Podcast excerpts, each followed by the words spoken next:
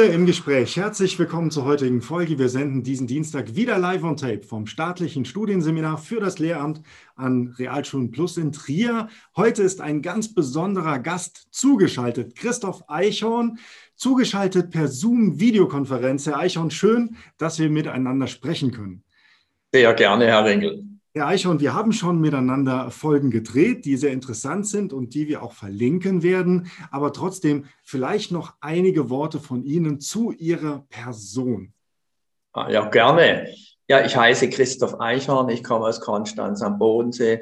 Dann war ich einige Zeit Lehrer. Es kam eine schwierige Klasse, habe ich Psychologie studiert. Jetzt war ich Schulpsychologe in Graubünden in der Schweiz. Da liegt jetzt schön viel Schnee.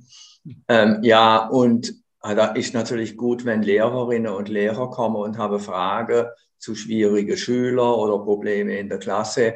Classroom Management bietet da einfach ein riesiges Repertoire. Und dann habe ich begonnen, mich damit zu beschäftigen. Gell? Und es ist einfach toll und spannend und immer wieder lernt man Neues.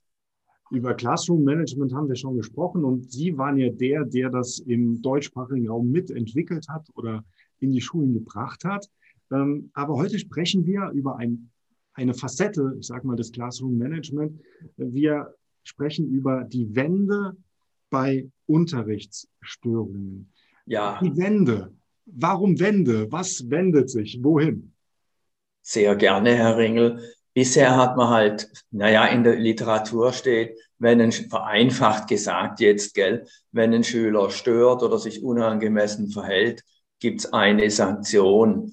Ja, und heute werden wir darüber sprechen, wie wir genau das Gegenteil machen.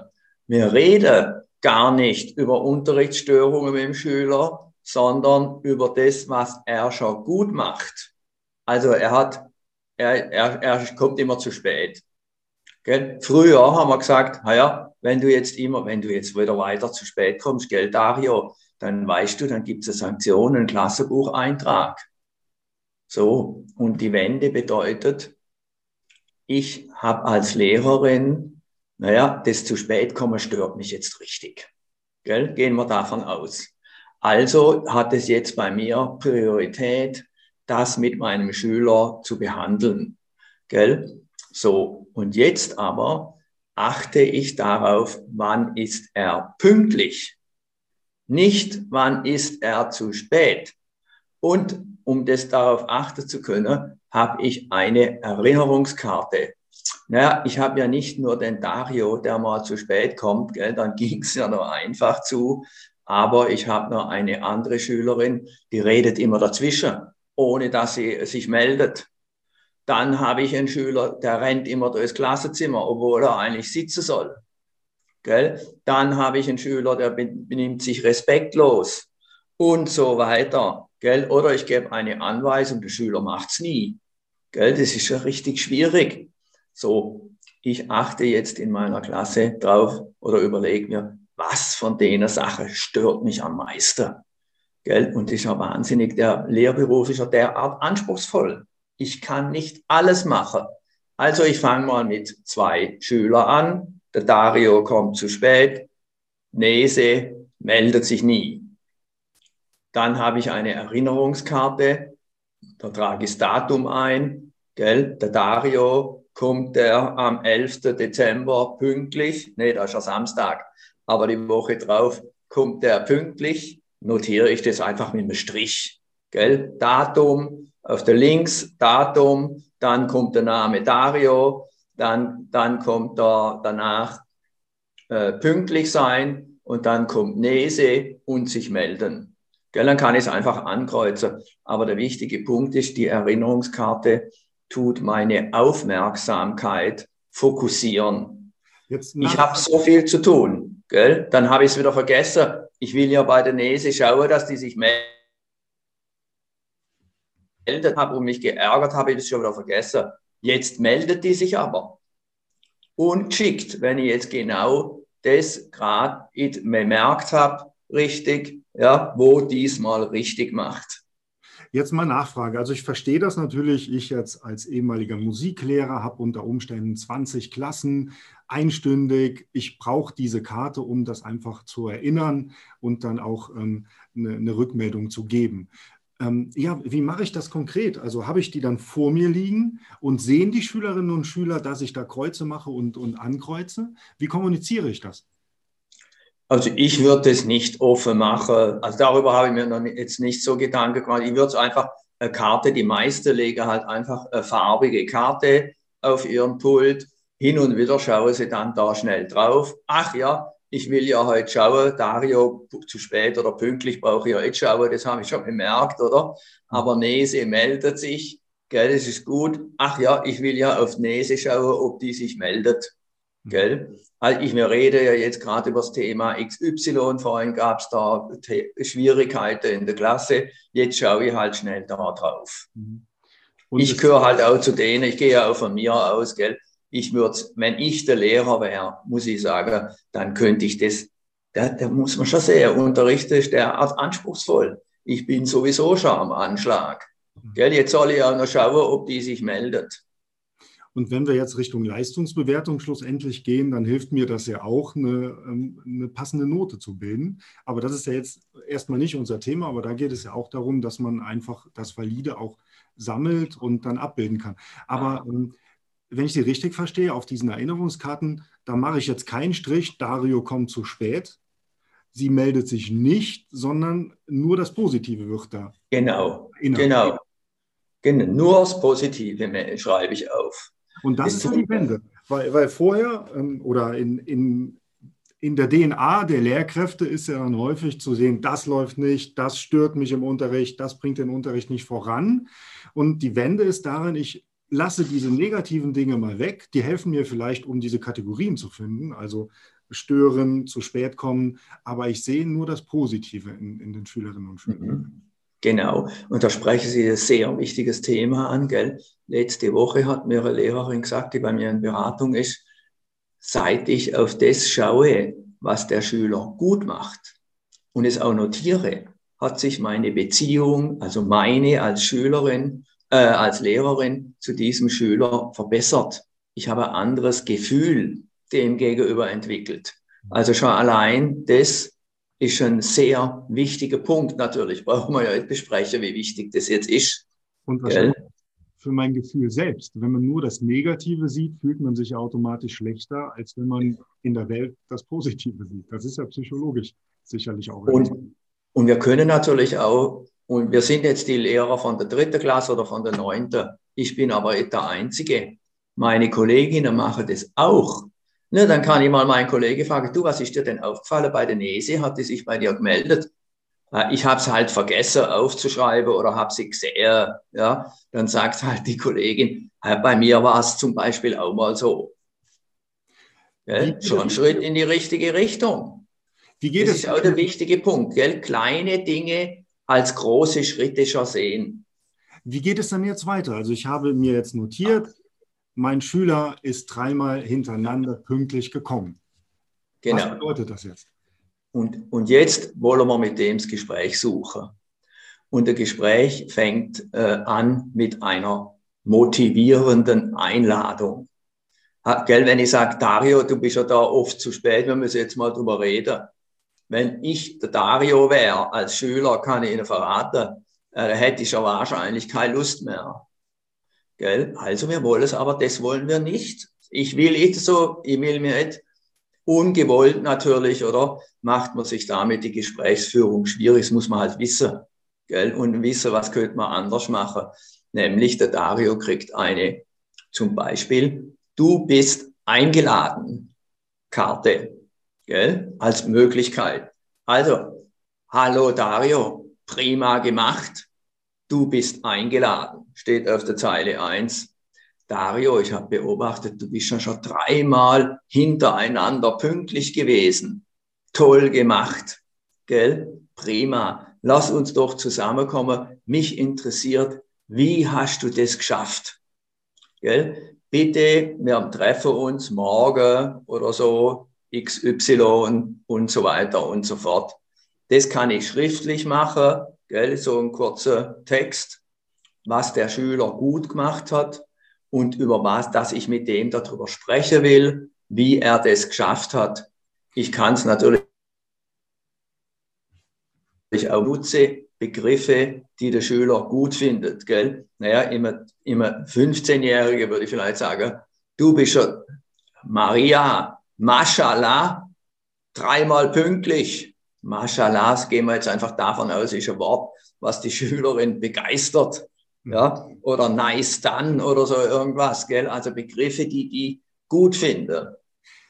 Und wenn ich mir ähm, Ihre Arbeiten oder ähm, das, was Sie darüber schreiben, ansehe, da ist der Ort auch entscheidend. Also Sie sagen dann nicht, wir treffen uns nach der Stunde mal gerade im Klassenraum, sondern da ist es beispielsweise die Schulcafeteria oder ein Ort, der halt auch positiv belegt ist. Das ist ja dann auch wichtig. Das wäre auch noch schön. Das wäre natürlich noch toll, geht nicht immer so, gell, sind wir uns einig. Wäre einfach eine Variante. Einladungskarte kann man schon schreiben, so oder so, gell, das kann jeder. Aber dass man sich immer, aber die Idee von Ihnen finde ich sehr wichtig Gell? Am liebsten da, wo ich mich wohlfühle und der Schüler natürlich auch. Mhm. Gell? Ähm, Sie, Sie beraten ja viele Lehrerinnen und Lehrer, haben eine lange Erfahrung, gerade mit diesen schwierigen Unterrichtssituationen. Wenn Sie jetzt aus Ihrer Erfahrung dieses Konzept betrachten, ähm, wie häufig funktioniert das? Oder wo funktioniert es nicht? Wie, wie sind Ihre Erfahrungen? Da sprechen Sie einen wichtigen Punkt an. Gell? Auch vor kurzer Zeit hat mir jemand berichtet, die Lehrerin hat eine schwierige Schülerin und wollte mit der ein Unterstützungsgespräch führen, so wie es mir jetzt besprochen habe.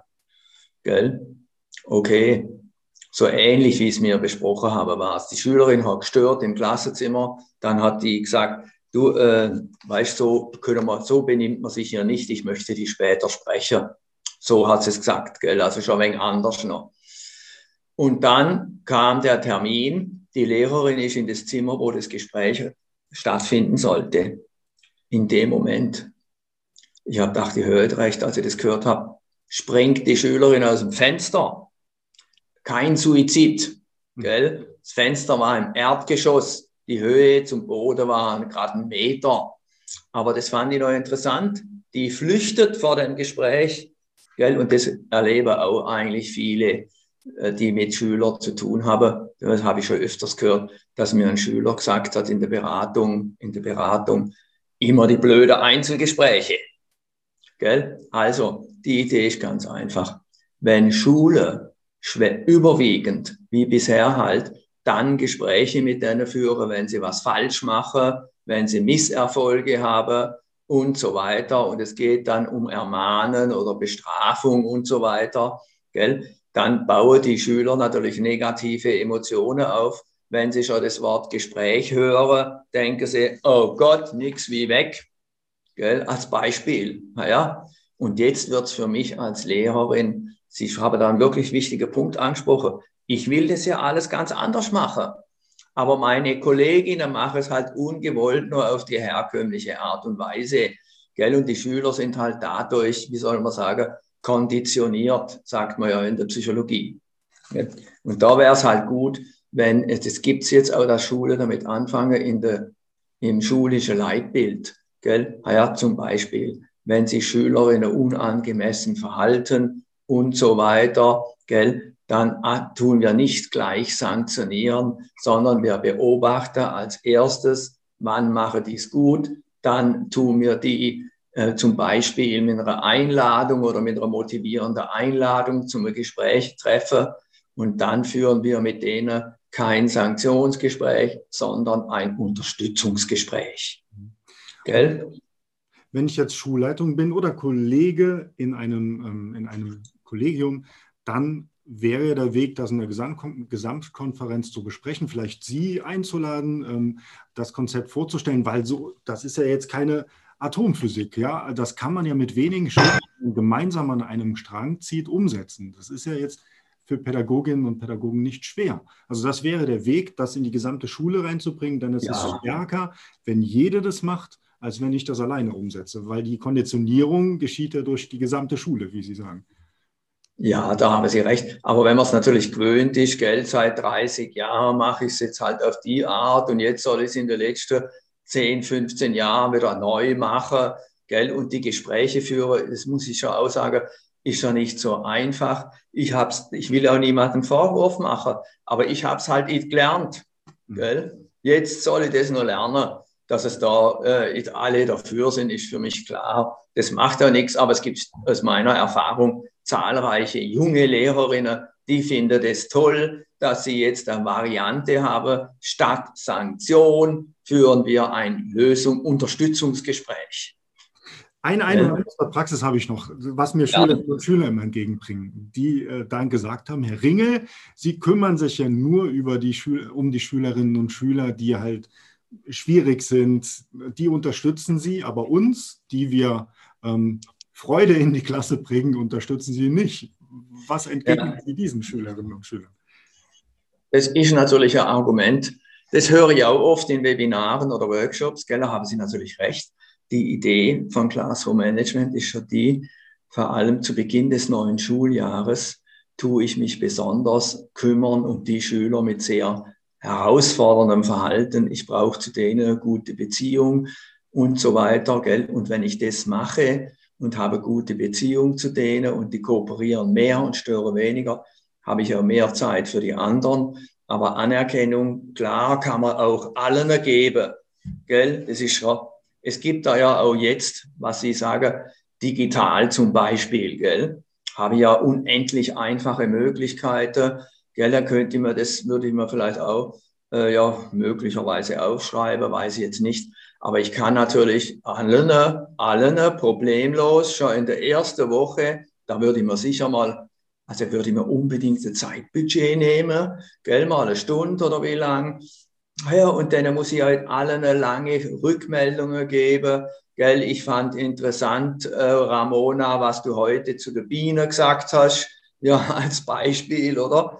Gell, und, und so, ja, einfache Sätze, oder? Wo die, ja, und auch Kleinigkeiten, wo die Schüler, das muss ja, wissen Sie, das ist auch noch wichtig, es geht ja nicht darum, dass die irgendwie eine sensationelle Leistung bringen, um eine positive Rückmeldung zu kriegen, sondern gerade neulich in Österreich war das, gell, hat die Schulleiterin gesagt, schon einfache Dinge, wenn man denen, auch Jugendliche, gell, wenn man denen einfach sagt, du schön, du bist jetzt da pünktlich heute, gell. Ja, bei einem Jugendlichen, das ist schon natürlich schon was Besonderes, dass der heute pünktlich ist. Der will nämlich gar nicht in der Schule sein der erlebt die Schule als Zwangskontext. Ich kann, ja, wenn ich jetzt beim Kegelverein bin, gell, und keine Lust mehr habe, gehe ich halt nicht mehr hin.